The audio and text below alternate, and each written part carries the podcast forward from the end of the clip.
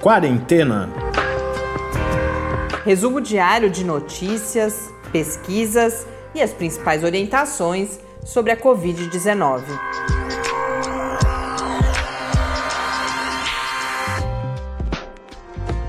Quarentena, dia 107.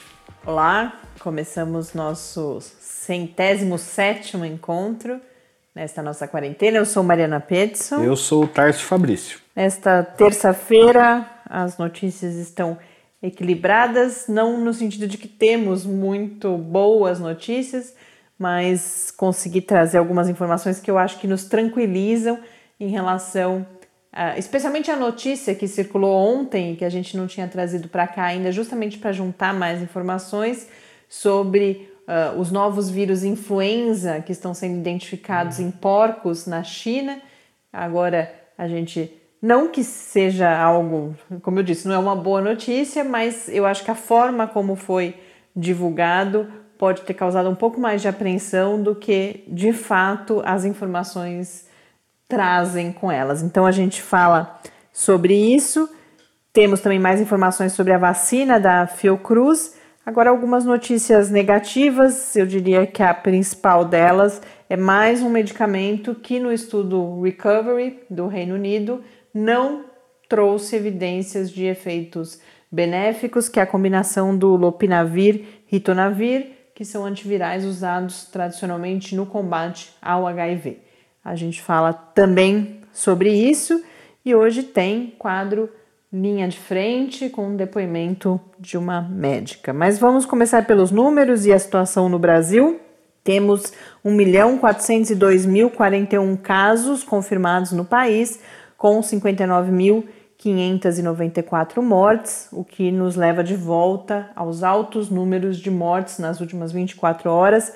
Foram 1.280 mortes registradas, o que numa terça-feira Geralmente o número mais alto a gente chega na quarta-feira, então eu acho que estamos diante de, um, de uma elevação no número de mortes, mas a gente segue acompanhando. Pode ser também a correção do final de semana, então amanhã, quinta, a gente tem um quadro mais claro.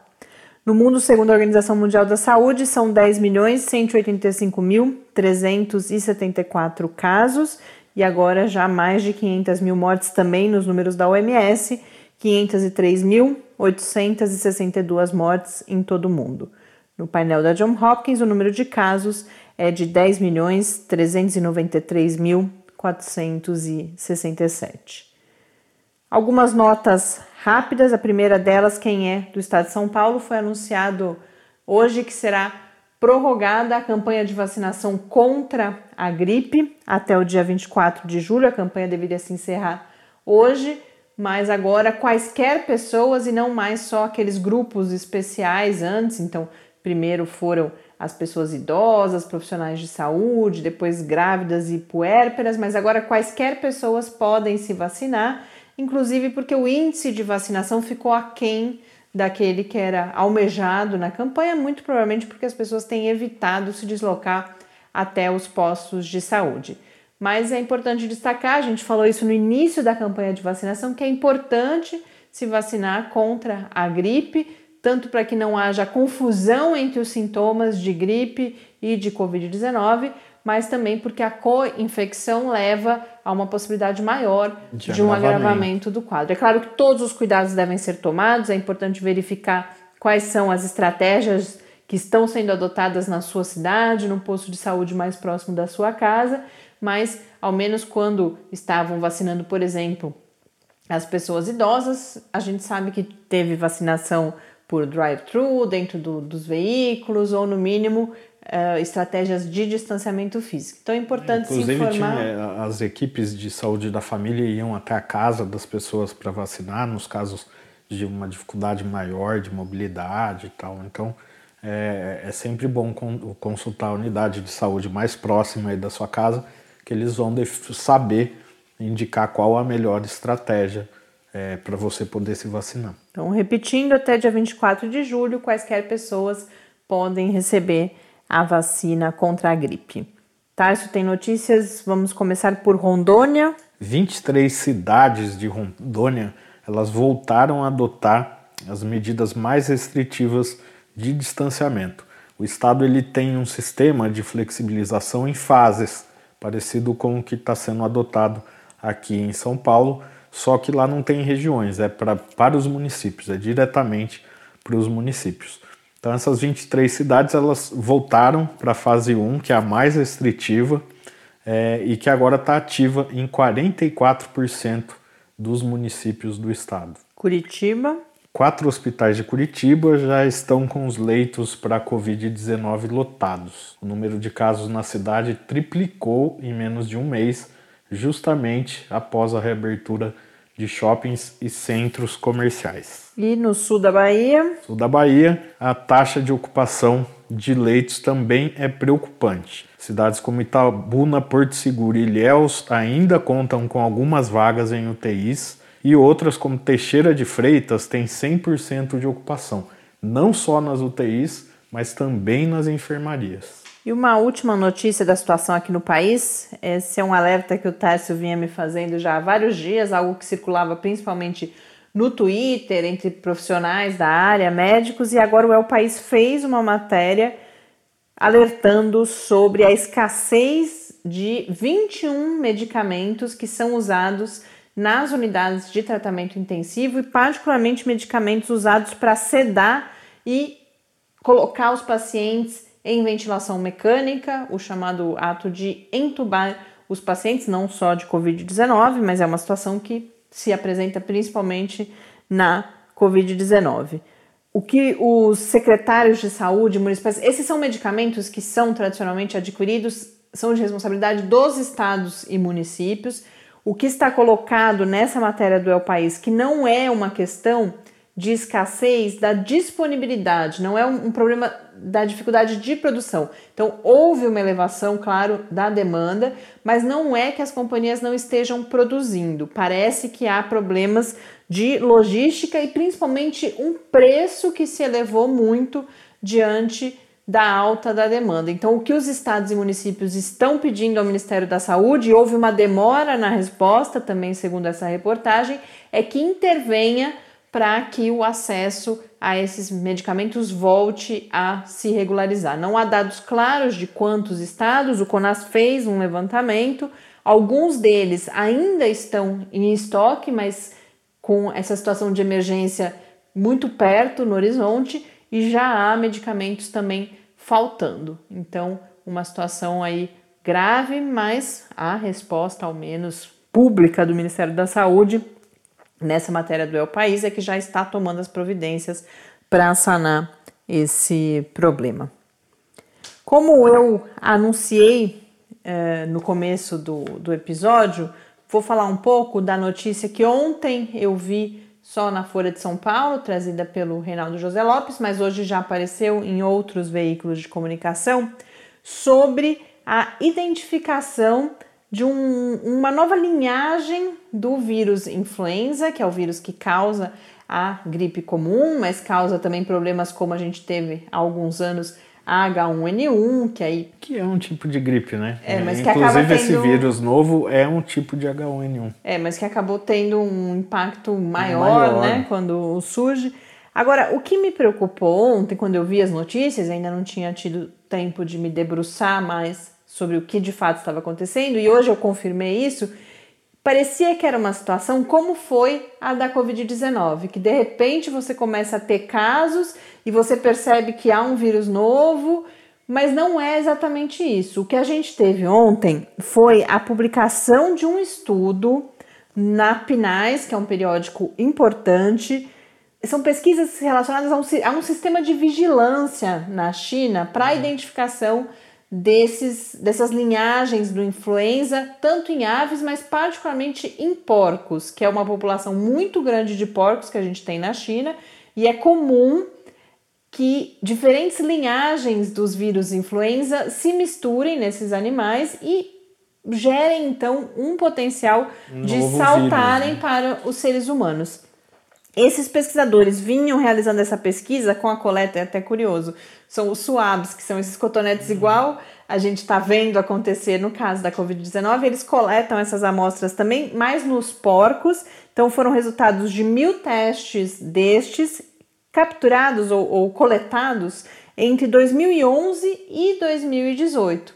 E agora esses resultados foram publicados ontem, então foi isso que aconteceu. Não é que ontem apareceu o vírus. Ou seja, esse vírus ou... podem nem estar tá circulando mais, dependendo de, como foi a situação é, eles, de contágio. O, o que ali. eles identificam é que há um genótipo que é predominante, que é o chamado G4, esse é o principal alerta, é uma mistura que o eles G4 dizem, é o grupo, né? Que eles chamam de grupo. Que tem essa, essa possibilidade de pular para os humanos. O que, que, que a gente tem também? Outra coisa que eu não tinha entendido, entendi agora.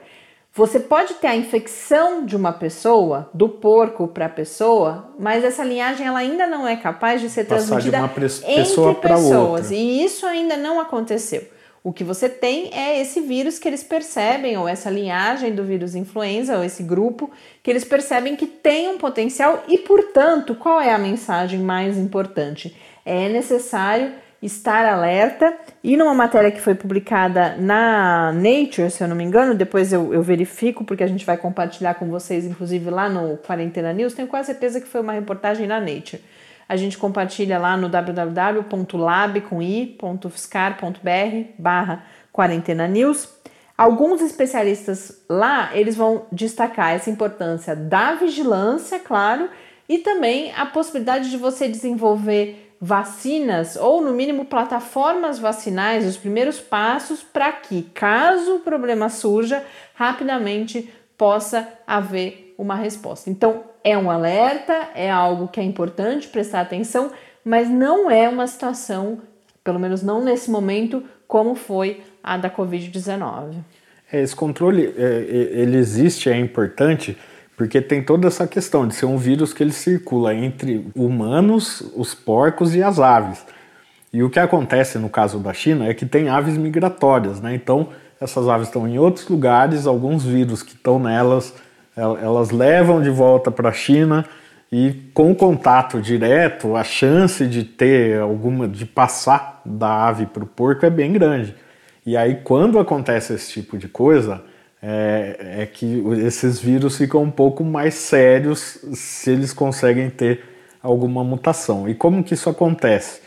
É, você pode ter dois vírus diferentes, de, por exemplo, H1N1, H3N2, que eles vão infectar o mesmo indivíduo, as mesmas células. E aí, ali no interior das células, na hora da replicação, acaba se replicando um vírus novo com um pedaço de cada um desses que estavam ali. E aí que surge essas variantes desses vírus novos. É, quem se interessar, inclusive o Reinaldo José Lopes que eu mencionei, além da matéria publicada na Folha, hoje publicou uma notinha que diz fundamentalmente isso que o Thales contou pra gente agora, no blog dele, que é o Darwin e Deus, na Folha de São Paulo. Já que eu tô falando de blog. Yeah, mas rapidinho, rapidinho. Então, uma coisa que é importante que é assim: muitos desses vírus acabam. As pessoas que têm, são os criadores dos porcos, os trabalhadores que estão lá na fazenda, acabam tendo se infectando e muitos deles já foi encontrado, inclusive para esse vírus que foi divulgado agora, anticorpos. São vírus que têm capacidade de pouca infecção ainda. Quando eles desenvolvem essa capacidade de uma infecção né, muito mais ativa, é que a coisa se complica. E geralmente, quando isso acontece, os vírus são tão letais, também tem isso, né? Muitas vezes alguns vírus eles são contidos rapidamente porque as pessoas pegam esse vírus e morrem muito rapidamente. E a China tem um controle rigoroso, inclusive em, em casos de vírus muito agressivos, tem a questão de sacrifício dos animais, etc., para conter em loco a, a, transmissão.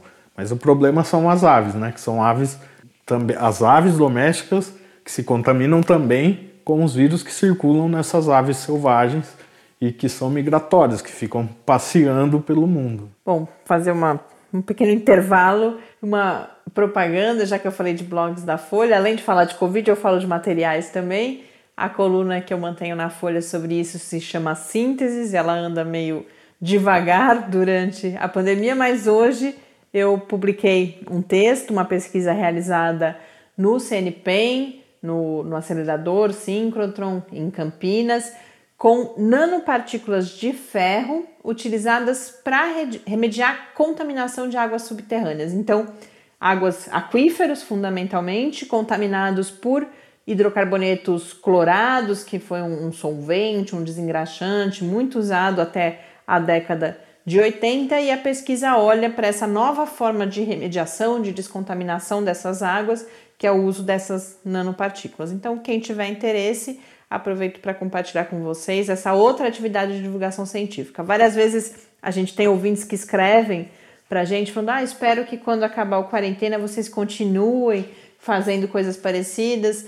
E eu acho que talvez muita gente não saiba que a gente já tem todo, não só eu e o Tarso, a gente faz parte de um laboratório que é o LAB, um laboratório aberto de interatividade para a disseminação do conhecimento científico e tecnológico, aqui da UFSCar, Universidade Federal de São Carlos, e a gente tem vários outros projetos de divulgação. É claro que nesse momento a gente está concentrando os esforços em falar da Covid-19, trazer informações sobre a Covid-19, mas vocês podem visitar lá no site, são vários outros projetos também que a gente mantém. Voltando aqui agora para a notícia, de certa forma, mais uma notícia frustrante em relação a fármacos, vem do Recovery, que é aquele, grande estudo que é realizado no Reino Unido, são milhares de pessoas voluntárias, eles estão testando várias substâncias. É o mesmo para vocês se situarem, o Recovery é aquele que é, é, interessante, o Recovery tem adotado uma estratégia um pouco diferente de divulgação, alguns, algumas pessoas criticam isso, eles têm um comitê que acompanha e quando eles percebem um resultado relevante, eles tomam decisões de fazer anúncio rápido, entendendo que no contexto da pandemia é importante tomar medidas, seja de usar o medicamento mais amplamente, seja de interromper aquele braço do estudo para poder focar em coisas que estão se mostrando mais promissoras. Então, o Recovery foi quem fez o anúncio de que estava interrompendo o seu braço de hidroxicloroquina. Isso nada a ver com o estudo do Lancet, é outra coisa. Logo depois daquela polêmica do The Lancet, o Recovery também chegou à conclusão que não havia benefício do uso da hidroxicloroquina e interrompeu o braço. E aí, dias depois, foi também quem anunciou resultados positivos com a dexametasona, que agora já estão em pré-print, já, já estão submetidos, inclusive eu vi nas notícias hoje, segundo eles, a um periódico importante, a gente ainda não sabe qual é. E hoje o Recover anunciou então que interromperá também o braço com lopinavir e ritonavir, que são antivirais usados tradicionalmente contra o HIV no tratamento e que estavam sendo testados como possibilidade, já era uma esperança, o, o lopinavir e ritonavir foram substâncias bastante faladas também, e nesse caso o estudo do Recovery é um estudo randomizado, controlado, com placebo, então 1.596 pessoas receberam os antivirais e 3.376 pessoas receberam o cuidado base, né, o cuidado convencional, para alguns uh, endpoints que eles chamam, são indicadores de que, que, que, se busca verificar se há algum benefício do uso do medicamento. Então, o indicador principal era a mortalidade após 28 dias, mas havia outros que era o risco de chegar à necessidade de ventilação e também o tempo de permanência no hospital. E para nenhum desses indicadores eles identificaram diferenças significativas estatisticamente, com uma observação: todos os pacientes eram pacientes hospitalizados, mas não conseguiram chegar a muitos pacientes em ventilação mecânica por causa da dificuldade de administração do medicamento. Mas eu vi a repercussão desse anúncio entre especialistas. Todos, é claro que, como sempre, se, se fala: olha, agora a gente quer ver os dados tal, mas todos colocando bastante Ninguém criticando, dizendo não, com muita cautela, entendendo, alguns inclusive manifestando já a sua frustração por esse resultado. E falando em relação aos pacientes em ventilação mecânica, que também não é para a gente ter muita expectativa, porque, por exemplo, dexametasona, a conclusão foi que nos pacientes mais graves ela é importante, mas que nos casos leves ela não trouxe benefício, pelo contrário, pode inclusive agravar uhum. o, o andamento da infecção. Mas nesse caso, eles não imaginam que tem essa diferença nos pacientes em ventilação, justamente porque antivirais são mais eficazes no início da infecção, quando vão dificultar a replicação do vírus. Então a expectativa não é que haja uma diferença também nos pacientes em ventilação. Então, infelizmente, mais um fármaco. E é, é interessante que alguns desses especialistas começam a falar que o reposicionamento é fundamental, porque a hora que você consegue uma droga, a gente tem duas por enquanto com resultados ainda que modestos eh, já é, uma delas não é reposicionamento, né? Que é o remdesivir, que é um, é um, era um novo medicamento mesmo, e o outro agora a dexametasona, que são substâncias que já tiveram a sua segurança comprovada, só precisam ter a eficácia. Então você consegue mais rapidamente administrar essas substâncias aos pacientes. Mas alguns especialistas colocam que a gente precisa continuar investindo, e há uma série de outros estudos nesse sentido, em novas moléculas, novas substâncias pensadas especificamente para o combate à Covid-19. Bom, eu vou, para a gente dar uma respirada, eu estou falando bastante hoje de novo, voltei à velha forma. Eu vou chamar o nosso quadro Linha de Frente de hoje, fazia tempo que não tínhamos depoimentos. Hoje é um, um depoimento bastante especial para mim, que quem, a médica que vai, vocês vão acompanhar daqui a pouco o depoimento, ela é minha prima, Tainá, uma médica recém-formada e que acabou saindo da, da, da, faculdade, nesse contexto, se formou no final do ano passado e está trabalhando em São Paulo, tendo experiência, inclusive, em vários dos hospitais de campanha ou hospitais de referência para a Covid-19 e ela traz então o seu depoimento para a gente hoje.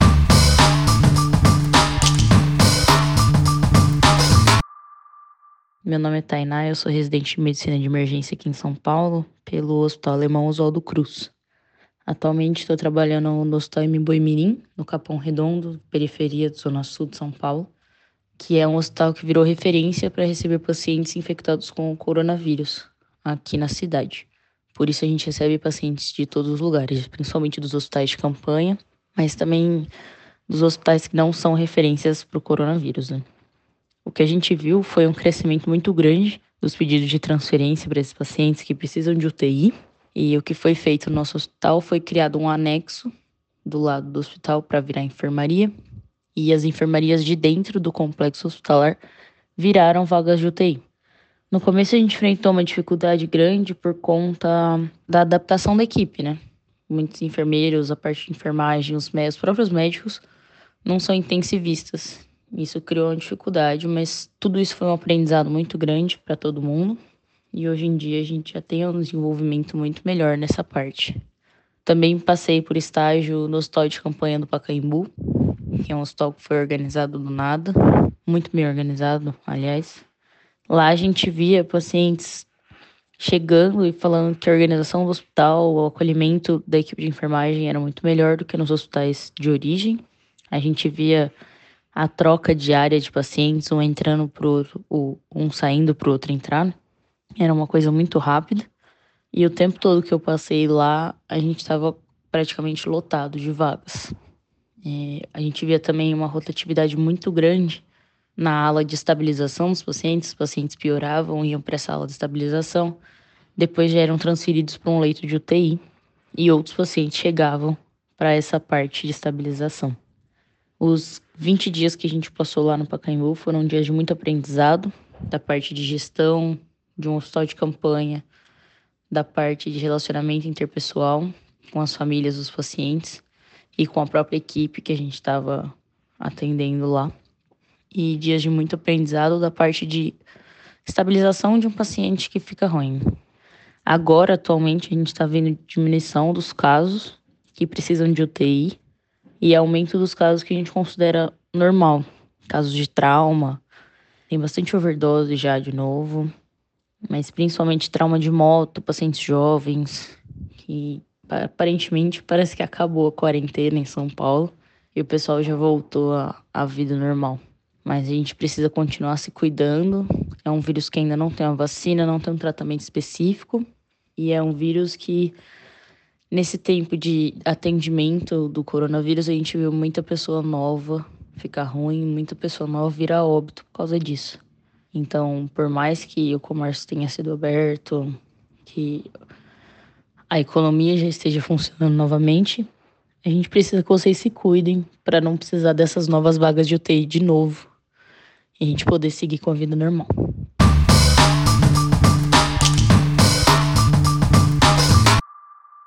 De volta aqui no Quarentena.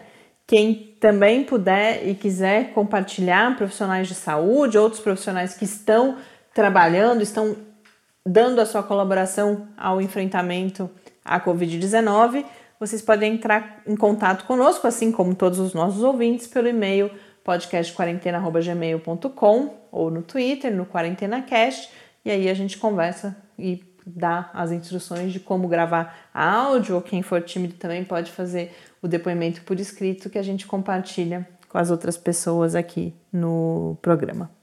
A gente tem, eu tenho mais algumas informações. Agora eu achei uma matéria um pouco mais completa, um pouco mais de, de reflexão sobre o anúncio que foi feito no último sábado de parceria entre o governo federal brasileiro, via Fiocruz, e a AstraZeneca, que é a companhia farmacêutica parceira da Universidade de Oxford, na produção da vacina que está em teste no Reino Unido, nos Estados Unidos, na África do Sul e aqui no Brasil.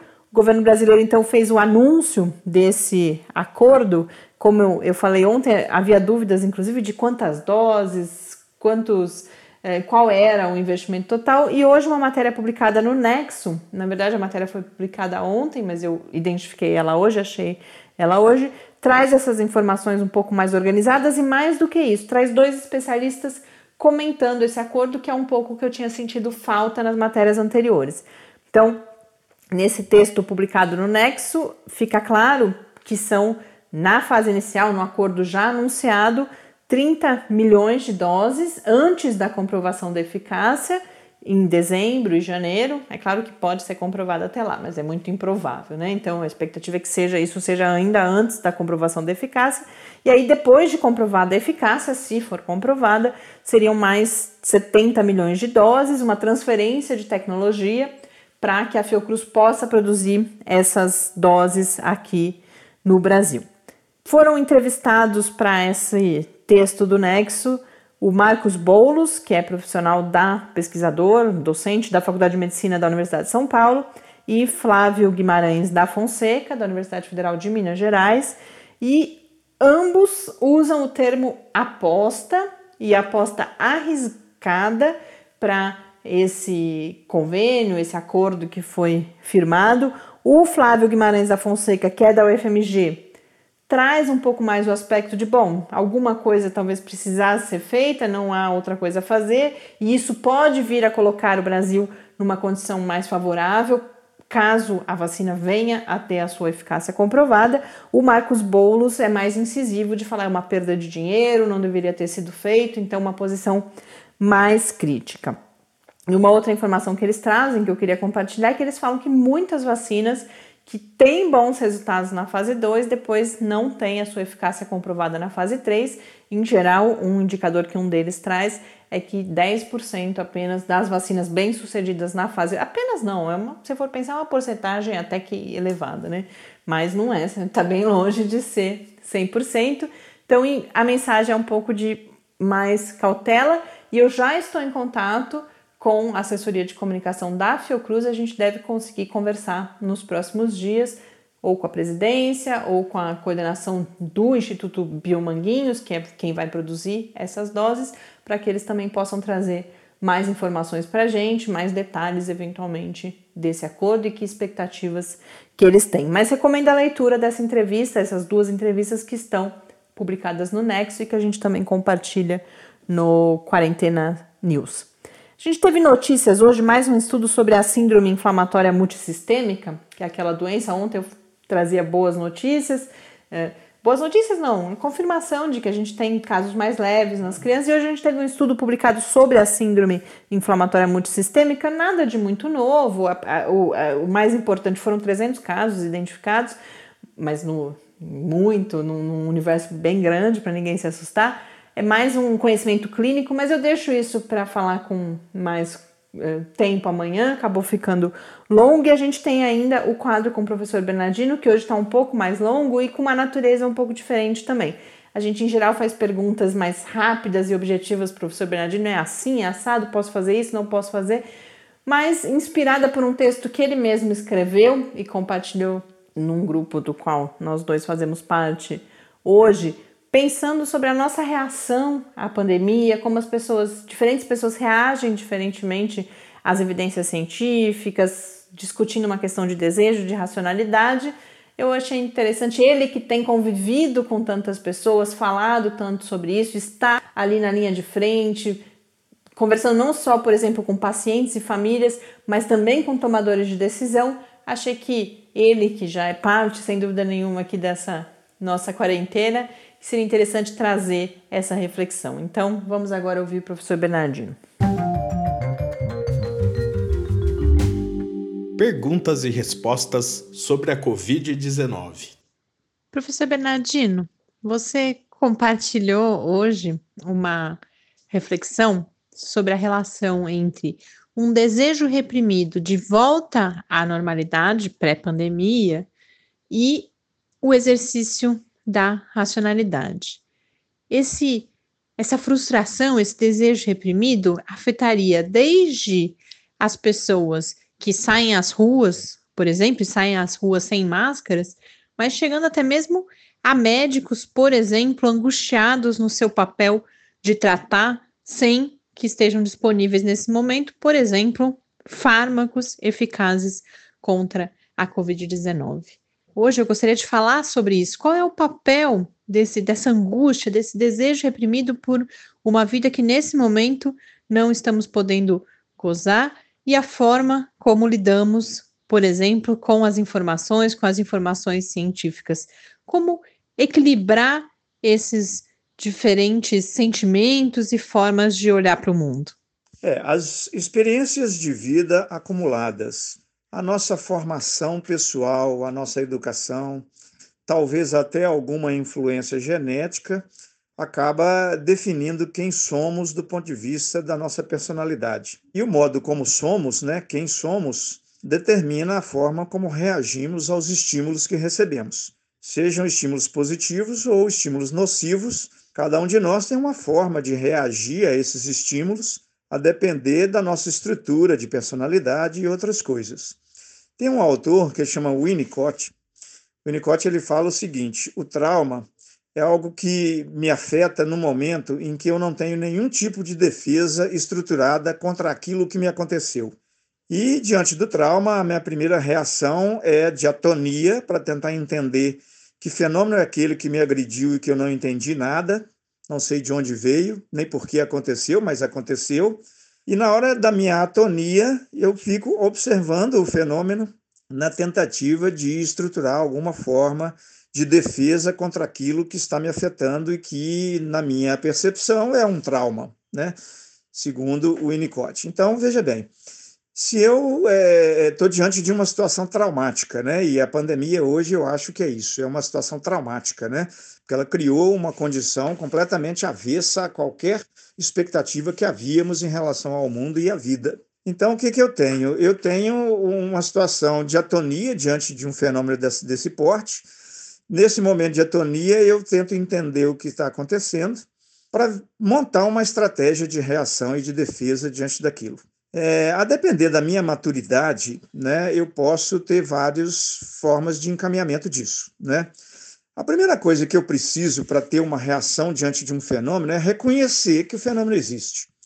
Se eu reconhecer que o trauma aconteceu, que o problema está ali na frente, que o conflito existe, eu já abro uma possibilidade de enfrentamento. Agora, se a minha maturidade for tal que eu não consigo sequer reconhecer o fenômeno, tamanho a dor que ele me provoca, o trauma é tão grande que eu não reconheço o fenômeno. Então, na hora que eu faço isso, eu nego que o problema está acontecendo, eu nego que o conflito existe, e aí eu, eu obstruo qualquer possibilidade de enfrentamento ou de ultrapassagem desse conflito.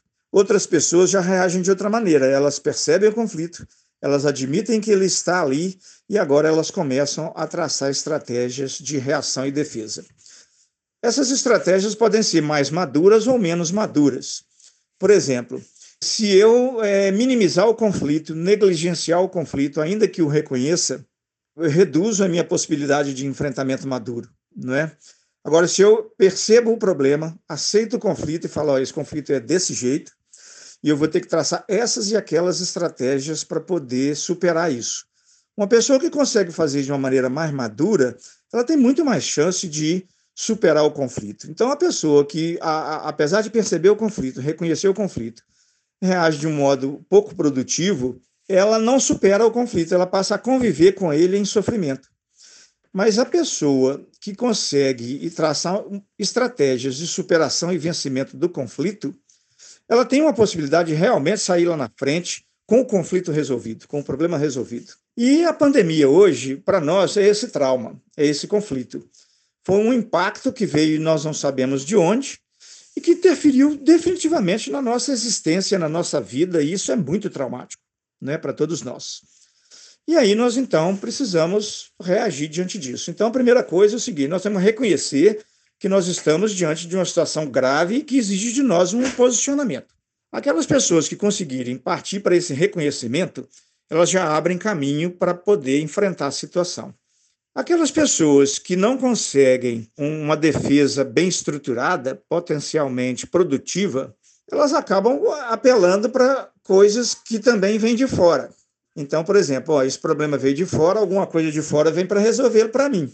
E essas pessoas têm muito mais tendência a se apegarem a crenças, doutrinas e outras coisas, no sentido de tentar minimizar a dor e o sofrimento daquilo que está representando para elas o conflito. Outras pessoas não, elas, elas vão pegar mais na racionalidade e fazer uma, uma gestão mais produtiva do conflito, na tentativa de de fato resolver o problema e não só conviver com ele como se ele tivesse sonolento em algum canto, né? Mas o tempo todo me ameaçando, né? Me assustando. E aí acontece isso, né? Então, algumas pessoas entram num processo de negação, é, outras entram num processo de busca de alternativas místicas, e outras pessoas não vão partir para a luta e para o enfrentamento na tentativa de solucionar. Então, o que eu tenho visto muito hoje em dia é isso mesmo, né? Muitas pessoas negando, muitas pessoas se recusando a reconhecer o conflito, muitas pessoas é, sem disposição para o enfrentamento, e isso acontece com todos nós, porque todos nós somos humanos, independente se eu sou é, um trabalhador comum de pouca instrução ou se eu sou um grande cientista é, que sempre defendeu a racionalidade científica. Neste momento, eu sou uma pessoa humana como qualquer outra e poderei reagir como qualquer outra. E aí a gente tem visto desde cidadãos comuns enfrentando isso de maneira negativa, é, até cientistas desesperados, tentando publicar artigos que eles sabem que não tem uma boa evidência científica, mas na tentativa de contribuir para poder ajudar de alguma maneira. E aquelas pessoas ficam no meio, né? Que são pessoas que, diante de experiências emocionadas, né, acabam assumindo essa experiência emocionada como se fosse uma evidência científica e começam a adotar práticas de controle ou de cuidado da epidemia que não têm evidência científica, que não são práticas de negação, mas são práticas emocionadas, né? é, motivadas pelo desespero da situação. Eu acho que quem está trabalhando na área da saúde mental talvez precisasse pensar nisso para cuidar da saúde mental coletiva, porque a gente tem trabalhado muito a saúde mental individual, mas tem um problema aí de saúde mental coletiva, né?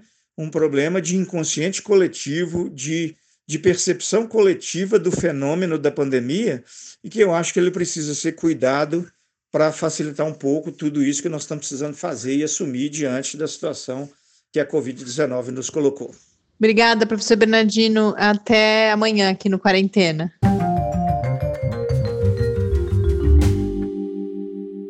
De volta aqui no Quarentena. Com isso, a gente encerra o episódio. O pessoal tá que puxa minha orelha, ele geralmente faz isso para eu não esquecer de falar da síndrome inflamatória multissistêmica amanhã. Acho que é uma uma, uma informação que preocupa as pessoas, então eu compartilho amanhã e a gente se vê na quarta-feira. Então. Você não vai falar, fazer propaganda da próxima live? Eu já Tava falei várias vezes, né? eu nunca me preparo para trazer o nome aqui certinho dos nossos convidados, mas isso também me programei amanhã. A gente vai fazer a divulgação completa. Já falei outras vezes, reservem na agenda, sexta-feira, 10 horas da manhã, a gente fala sobre modelagem matemática. Mas amanhã eu me comprometo a trazer também o nome e um pouco mais conversar com vocês sobre como a gente vai abordar esse tema na sexta-feira. Um abraço e até amanhã. Até amanhã, fique em casa. Quarentena é uma realização do Laboratório Aberto de Interatividade para a Disseminação do Conhecimento Científico e Tecnológico da Universidade Federal de São Carlos, o LAB da UFSCar, do Centro de Desenvolvimento de Materiais Funcionais, CDMF, e do Centro de Inovação em Novas Energias, o Cine. Pauta, produção e apresentação: Mariana Pezzo e Tárcio Fabrício. Arte e design de Henrique Mateus. Desenvolvimento web: Eduardo Martins. Edição de áudio: Lucas Stefanuto. Apoio Fundação de Amparo à Pesquisa do Estado de São Paulo.